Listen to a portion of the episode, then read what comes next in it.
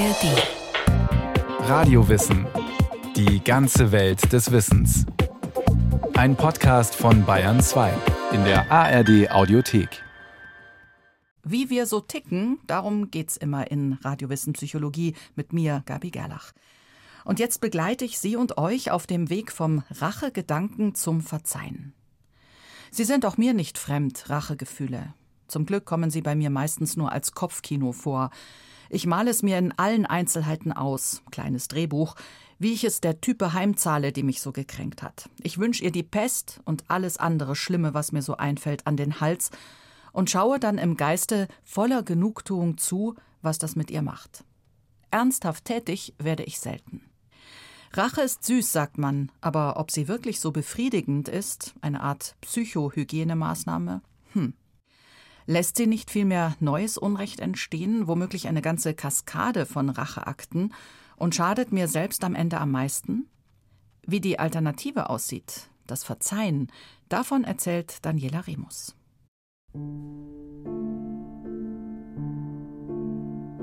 Ich sterbe jetzt. Ich weiß, dass ich sterbe. Ich fühle sie deutlich, diese schweren Gewichte an meinen Händen, meinen Füßen, meinen Fingern. Aber das wird bald ein Ende haben. Ich brauche nur noch eins. Verzeihe mir. Verzeihe mir ganz. Mit diesen Worten bittet Anna Karenina im gleichnamigen Roman von Leo Tolstoi ihren Mann um Verzeihung. Das Kindbettfieber setzt ihr zu, ihr baldiger Tod scheint unausweichlich. Deshalb möchte sie sich mit ihrem Mann versöhnen. Sie möchte in Frieden sterben. Anna hat ihren Mann gekränkt, zurückgesetzt und verletzt, ihn mit einem Liebhaber fortgesetzt betrogen und damit in der Gesellschaft lächerlich gemacht. Aber Alexei Alexandrowitsch Karenin ist bereit, sich zu versöhnen, und es gelingt ihm zu verzeihen. Er merkte plötzlich, dass das, was er für seelische Hilflosigkeit gehalten hatte, im Gegenteil ein seliger Zustand war, der ihm ein ganz neues, völlig unerwartetes und noch niemals empfundenes Glück gewährte. Ob ein Seitensprung wie bei Anna Karenina, ob Lüge, Betrug, Mobbing, Demütigung, Gewalt, Terror oder sogar Mord, jeder Mensch erlebt im Lauf seines Lebens zahlreiche Verletzungen, Zurückweisungen und Kränkungen. In unterschiedlichem Ausmaß. Manche entstehen aus Nachlässigkeiten, sind eher kleinere Alltagskränkungen. Andere sind von einer solch erdrückenden Schwere, dass ein Weiterleben oder gar ein Miteinander unmöglich erscheint. Aber wo immer Menschen zusammenleben, verstricken sie sich in Schuld, ob absichtlich oder unabsichtlich. Welchen Stellenwert haben solche Verletzungen? Wie können wir umgehen mit schuldhaftem Verhalten und wie können wir damit leben, ohne bitter zu werden, misstrauisch, hart, feindselig, krank? Und gibt es Grenzen des Verzeihbaren? Ja, Verzeihen ist ja schon vom Wort her sehr interessant. Verzeihen heißt äh, Verzicht auf Vergeltung. Das heißt, das Verzeihen ist eigentlich eine Unterlassensleistung. Man unterlässt die Rache, man unterlässt diese Logik, die ja unsere Gesellschaft ganz fundamental bestimmt, diese wie du mir, so ich dir Logik, Gabe, Gegengabe und so weiter. Also wer verzeiht, fordert sozusagen nicht, dass eine Schuld beglichen wird. Svenja Flasspöhler, Herausgeberin der Zeitschrift Philosophie Magazin. Die Philosophin und Journalistin hat sich jahrelang mit der Frage beschäftigt, wie Verzeihen gelingen kann und was es eigentlich bedeutet. Und zwar aus persönlicher Erfahrung. Ihre Mutter hatte sie und ihre Familie verlassen, um eine neue Ehe einzugehen. Svenja Flasspöhler war 14 Jahre alt, als ihre Mutter damals mehr oder weniger komplett aus ihrem Leben verschwand. Nach Jahren der Sprachlosigkeit, der Wut und des Zorns gelang es ihr dennoch, eine Art Schlussstrich unter diese schwere Kränkung zu ziehen. Sie hat sich bemüht, die Mutter zu verstehen. Und es ist ihr schließlich gelungen, zu verzeihen. Ähnlich wie der Ehemann von Anna Karenina fühlt sich auch Svenja Flasspöhler seither befreit vom Schmerz und von dem Groll, der ihr Leben lange bestimmt hat. Ihre Überlegungen hat die Philosophin in ihrem Buch Verzeihen vom Umgang mit Schuld zusammengetragen. Das Interessante an dem Wort verzeihen ist ja, dass wenn ich auf Vergeltung verzichte, die Schuld aber ja unangetastet bleibt. Das heißt also, es ist nicht so, dass man wie von Zauberhand die Schuld zum Verschwinden bringt und dann steht da plötzlich das Subjekt reingewaschen äh, da, sondern die Schuld bleibt da, bleibt bestehen, aber ich verhalte mich so zu ihr, dass ich ähm, keine Rückzahlung fordere.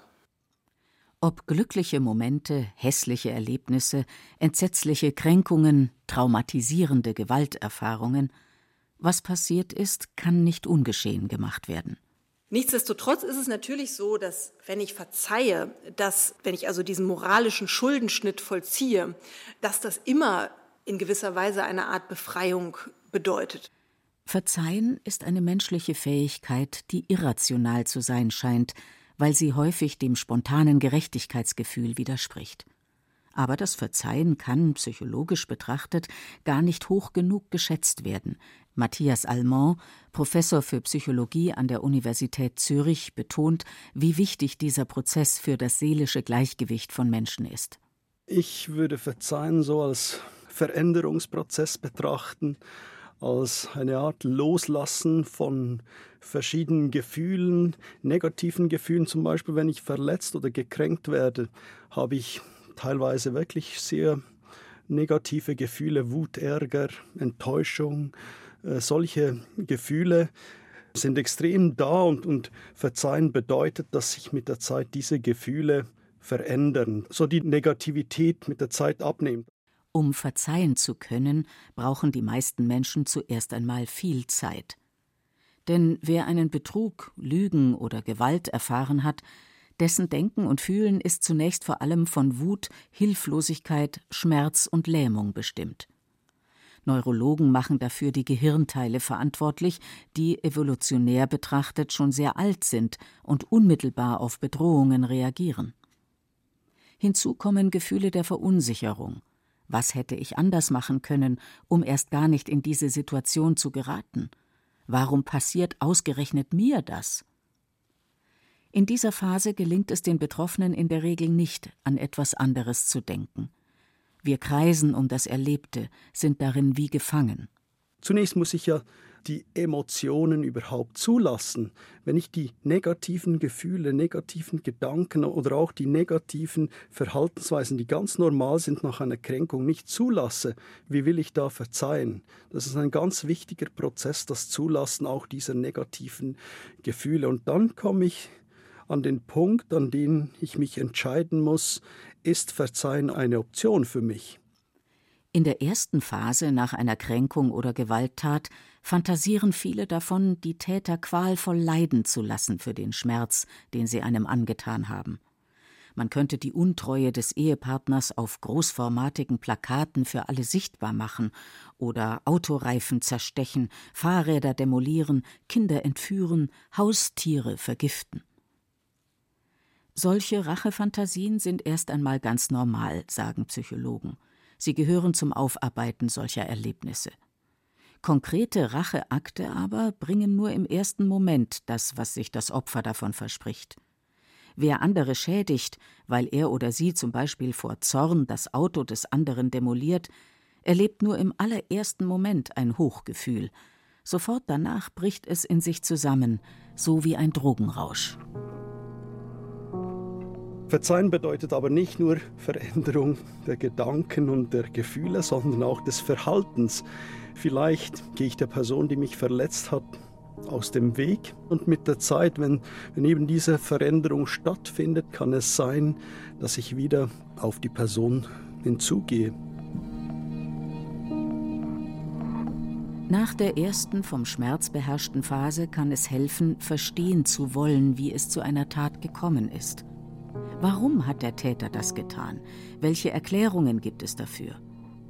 Anderen hilft es, sich mit Menschen auszutauschen, die Ähnliches erfahren haben, um gemeinsam die Gefühle von Trauer und Wut zuzulassen. Und manche greifen auf therapeutische oder seelsorgerische Unterstützung zurück, um emotionalen Abstand herzustellen, um zu versuchen zu verstehen.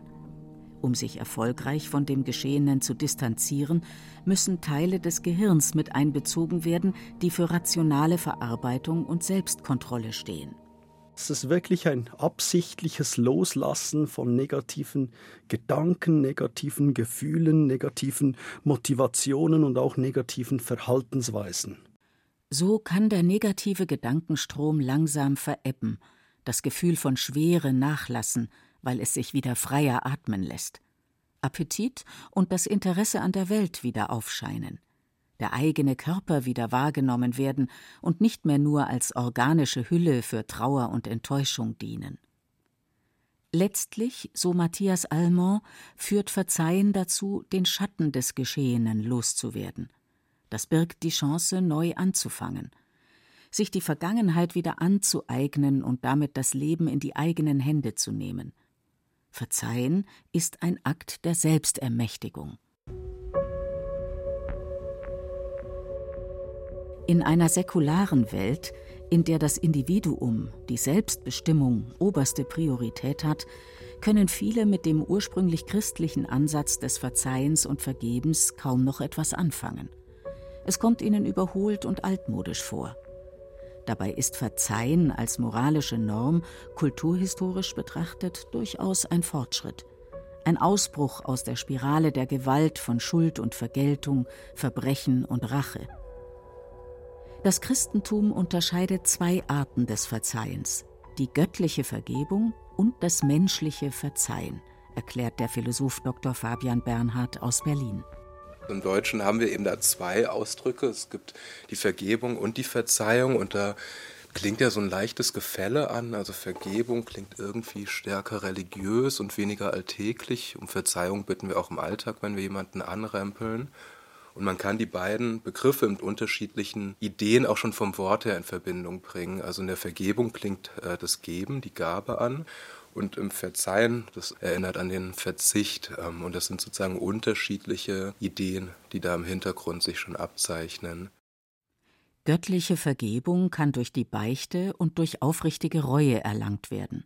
Sie ist deutlich umfassender als der moralische Schuldenschnitt, von dem Svenja Flasspöhler gesprochen hat.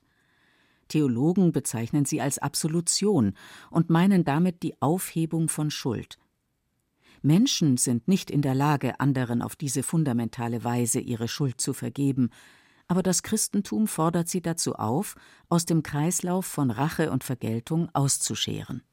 Ich glaube schon, dass das Christentum einen relativ wichtigen Einfluss hatte, eben dass das Vergeben, Verzeihen auch so einen moralischen Stellenwert bekommen konnte. Und es bricht eben mit dieser alten Logik der Vergeltung Auge um Auge, Zahn um Zahn. Und das ist ja eine total unerhörte Botschaft eigentlich, dieses christliche Gebot der Feindesliebe, dass man sagt, wenn dir jemand auf die eine Wange schlägt, dann halt ihm auch noch die andere hin. Das stellt ja sozusagen jede Form, wie wir über Gerechtigkeit nachdenken, komplett auf den Kopf. Das Recht regelt, dass schwere Übergriffe oder Verletzungen wie Mord, Totschlag, Raub oder Vergewaltigung geahndet und bestraft werden. An die Stelle von Selbstjustiz und Vergeltung ist der strafende Staat getreten. Aber neben dieser juristischen Ebene bleibt immer auch die Frage, wie die Opfer mit dem Geschehenen weiterleben können. Ihre Emotionen, Trauer, Wut und Schmerzen sind durch Gesetze kaum zu regulieren. Und auch bei Kränkungen, die im sozialen Miteinander stattfinden, greifen nur in den seltensten Fällen juristische Möglichkeiten. Ob Mütter ihre Kinder verlassen, Männer ihre Frauen betrügen oder falsche Freunde intime Fotos veröffentlichen, Vertrauensbrüche und Konflikte sind ein zwischenmenschliches Problem, das auch auf dieser Ebene angegangen werden muss. Viele gehen davon aus, dass sie erst verzeihen können, wenn von der Person, die sie verletzt hat, etwas zurückkommt, sei es Reue oder eine Entschuldigung oder die Person kommt und, und sagt vielleicht, sie möchte sich in der Zukunft anders verhalten. Viele Menschen binden ihre Bereitschaft, etwas zu verzeihen, an sichtbare Reuezeichen des Täters oder der Täterin, sagt der Psychologieprofessor Matthias Almond. Ein Beispiel. Eine Frau wird von ihrem Mann jahrelang mit zahlreichen Affären und sogar einer Zweitfamilie betrogen. Sie sagt ihm, Ich verurteile deinen Betrug und akzeptiere nicht, wie und dass du mich belogen hast. Aber ich befreie mich aus dieser Demütigung. Ich verzeihe dir. Die Frau entscheidet damit, was sein Verhalten mit ihr macht, wie es ihr Leben bestimmt. Sie holt damit nicht nur die Kontrolle über einen Teil ihrer eigenen Geschichte zurück, sondern auch die Deutung über den Umgang mit der Schuld, ganz unabhängig davon, ob er seinen Betrug bereut. Der Psychologe Matthias Allemand kann das menschliche Bedürfnis nach selbstkritischer Einsicht bei dem Täter oder der Täterin zwar nachvollziehen, aber diese Erwartung verkenne das Wesen und die Kraft des Verzeihens. Das kann ein begünstigender Faktor sein, so dass Menschen, die für sich so definieren, ich kann nur dann verzeihen, wenn sich die Person auch entschuldigt oder Reue zeigt. Theoretisch aber würde man sagen, Verzeihen ist was Bedingungsloses. Denn beim Verzeihen sollte es eben nicht um den Täter oder die Täterin gehen, um deren Motive oder Reue, sondern darum, wie das Opfer sich mit der Tat aussöhnen kann und will unabhängig von Fragen der Gerechtigkeit oder Verantwortung. Deshalb erscheint Verzeihen im Kern auch als etwas Irrationales. In den Jahrhunderten, in denen das Christentum verbindliche Normen vorgegeben hat, war eine Verzeihenskultur fester Bestandteil des gesellschaftlichen Zusammenlebens. Heutzutage aber sind diese Normen für immer weniger Menschen bindend. So bleibt es dann eher eine Frage der Persönlichkeit und der inneren Arbeit ob jemand verzeihen kann. Es gibt Menschen, die wirklich eine hohe Bereitschaft haben zu verzeihen, also in der Tendenz eher loslassen können bei kleineren Verletzungen und Kränkungen und anderen Menschen, denen es nicht unbedingt gelingt, solche auch kleinere Kränkungen im Alltag loszulassen, die ständig darüber grübeln und, und sehr viel Energie brauchen und eben nicht loslassen können. Manche Menschen tun sich ausgesprochen schwer damit, anderen zu verzeihen, und das ganz unabhängig von der Schwere der Schuld. Sie bewerten das Verzeihen als Ausdruck von Schwäche, als Großzügigkeit, die dem Täter oder der Täterin ein falsches Signal geben würde. Psychologisch betrachtet ist es aber eher das Gegenteil. Verzeihen entlastet und befreit das Opfer auf vielen Ebenen denn anhaltende negative Gefühle und Gedanken verändern eine Persönlichkeit. Mit der Zeit kann das zu Verbitterung führen. Und Verbitterung ist nicht unbedingt was Positives für die Gesundheit. Oder auch Hassgefühle über Jahre hinweg, Hassgefühle und Ärgergefühle zu haben, da weiß man aus verschiedenen Untersuchungen, dass das ungünstig ist für physiologische Reaktionen, für eben gesundheitsbezogene Aspekte. Und das kann durchaus dazu führen, dass Menschen, die wirklich nicht loslassen, die, die sehr starke Hassgefühle haben und nicht loslassen können, dass die mit der Zeit krank werden. Und zwar sowohl körperlich als auch psychisch. Die Stresshormone, die bei unbewältigten Konflikten oder unbearbeiteten Traumata dauerhaft und in hoher Konzentration im Körper zirkulieren, können vielfältige Auswirkungen haben. Diffuse Schmerzen, Angststörungen oder Depressionen. Verzeihen stabilisiert die Psyche und damit das seelische Wohlbefinden eines Menschen, betont Matthias Almond. Deshalb sei es wichtig, negative Gefühle ernst zu nehmen und nach ihrer Ursache zu forschen. Verzeihen heißt, eben weil es so ein komplexer Prozess ist mit ganz vielen Veränderungsaspekten, geht es zum Beispiel darum, wie reguliere ich meine Gefühle, wie gehe ich mit meinen Gefühlen um, wie kann ich Wutgefühle irgendwie in den Griff kriegen. Da unterscheiden sich Menschen darin, wie sie ihre Emotionen regulieren. Je leichter es jemandem fällt, seine Emotionen zu regulieren, desto einfacher ist es für ihn, anderen zu verzeihen. Und auch Empathie und Perspektivübernahme sind wichtige Aspekte, die mit dazu beitragen, dass Menschen anderen verzeihen können. Wer immer nur sich selbst im Blick hat, wer sich schwach fühlt und nie gelernt hat, die eigenen Gefühle zu kontrollieren, dem wird es schwerfallen zu verzeihen. Das kann im Alltag bedeuten, dass selbst bei kleinsten Kränkungen oder verletzenden Nachlässigkeiten kein Verzeihen, kein Loslassen, kein Schlussstrich möglich ist. Bleibt eine Frage. Gibt es Grenzen des Verzeihens? Letzten Endes könnte man jetzt natürlich sagen, na, das muss ja jeder für sich selbst entscheiden. Es ist aber so, dass es in der Philosophie eigentlich zwei verschiedene Linien eigentlich gibt ähm, oder zwei verschiedene Antworten. Nämlich auf der einen Seite stehen Denker und Denkerinnen wie Hannah Arendt und Wladimir Jankelewitsch, die sagen, die Grenze des Verzeihbaren ist das Böse. Also für, für Jankelewitsch und für Hannah Arendt war klar, die Shoah als das Verbrechen gegen die Menschlichkeit schlechthin ist unverzeihbar. Und interessant ist, dass Jacques Derrida einen anderen Ansatz hat. Er sagt nämlich, das, was nach Verzeihung ruft, ist gerade das Unverzeihbare. Die Frage nach der Grenze des Verzeihens beschäftigt auf jeden Fall diejenigen, die Opfer eines schweren Verbrechens geworden sind, die damit leben müssen, Angehörige durch einen Mord verloren zu haben oder die Opfer von Folter, Missbrauch oder Vergewaltigung geworden sind. Sie müssen abwägen, wo ihre individuelle Grenze für das Verzeihbare liegt und was das für sie und ihr Leben bedeutet. In der Philosophie war dieses Thema jahrhundertelang wenig präsent. Für das Verzeihen war die Theologie zuständig. Das hat sich geändert, wie der Berliner Philosoph Fabian Bernhard erklärt. Ich glaube tatsächlich, dass sich im 20. Jahrhundert da ganz Wesentliches verändert hat, weil eben das 20. Jahrhundert Verbrechen gesehen hat, die ganz außergewöhnlich sind und dass eben auch das Nachdenken über Verzeihen nach 1945 ein anderes ist, als es davor war. Der Holocaust stellt für viele Menschen eine unhintergehbare Grenze des Verzeihbaren dar. Mit welchen Argumenten könnte in diesem einzigartigen Fall plausibel gemacht werden, dass es ein Verzeihen geben müsse für einen Neuanfang? Und genauso stellt sich für viele die Frage bei Mord, Vergewaltigung oder sexuellem Missbrauch, bei Kriegsverbrechen, Folter oder Terror.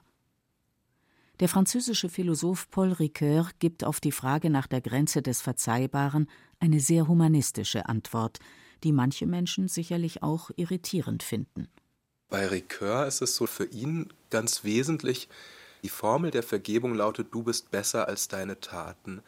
Und das heißt, dass man einen Mensch eben nicht reduziert auf das, was er getan hat, auch wenn es das Furchtbarste war, auch wenn das eine schreckliche Tat war, dass man eigentlich den Glauben daran bewahrt, dass es im Menschen ein Potenzial gibt, besser zu sein als das, was er getan hat. Ist ein Leben ohne Verzeihen vorstellbar? Sind wir auf diese schwer zu erklärende menschliche Fähigkeit regelrecht angewiesen, allein deshalb, weil alle Menschen fehlbar sind, weil Menschen bewusst oder unabsichtlich andere kränken, verletzen, betrügen oder ihnen Gewalt antun? Weil Zusammenleben, Paarbeziehungen und zwischenmenschliches Miteinander nicht möglich wäre, ohne zu verzeihen weil wir alle ständig Fehler machen und doch die Chance brauchen, neu anzufangen. Das Verzeihen ist in einer säkularen Gesellschaft eine der größten Herausforderungen. Denn zu verzeihen verlangt viel von uns. Es ist ein langer, anstrengender psychischer Prozess, der aktiv herbeigeführt werden muss. Aber nur durch dieses scheinbar irrationale Phänomen gelingt es uns, aus der unwillkürlichen Logik von Schuld und Vergeltung auszubrechen und damit letztlich ein selbstbestimmtes Leben zu führen. Auge um Auge, Zahn um Zahn. Die Rache ist ein zweischneidiges Schwert, also überlegen Sie sich's gut, wenn Sie demnächst über Vergeltung nachdenken. Die beste Rache ist dann vielleicht doch ein gutes Leben. Das war Radiowissen Psychologie. Wenn Sie richtig einsteigen wollen ins Thema, Vergebung als Chance heißt ein weiterer Podcast dazu. Sie finden ihn unter anderem in der ARD Audiothek.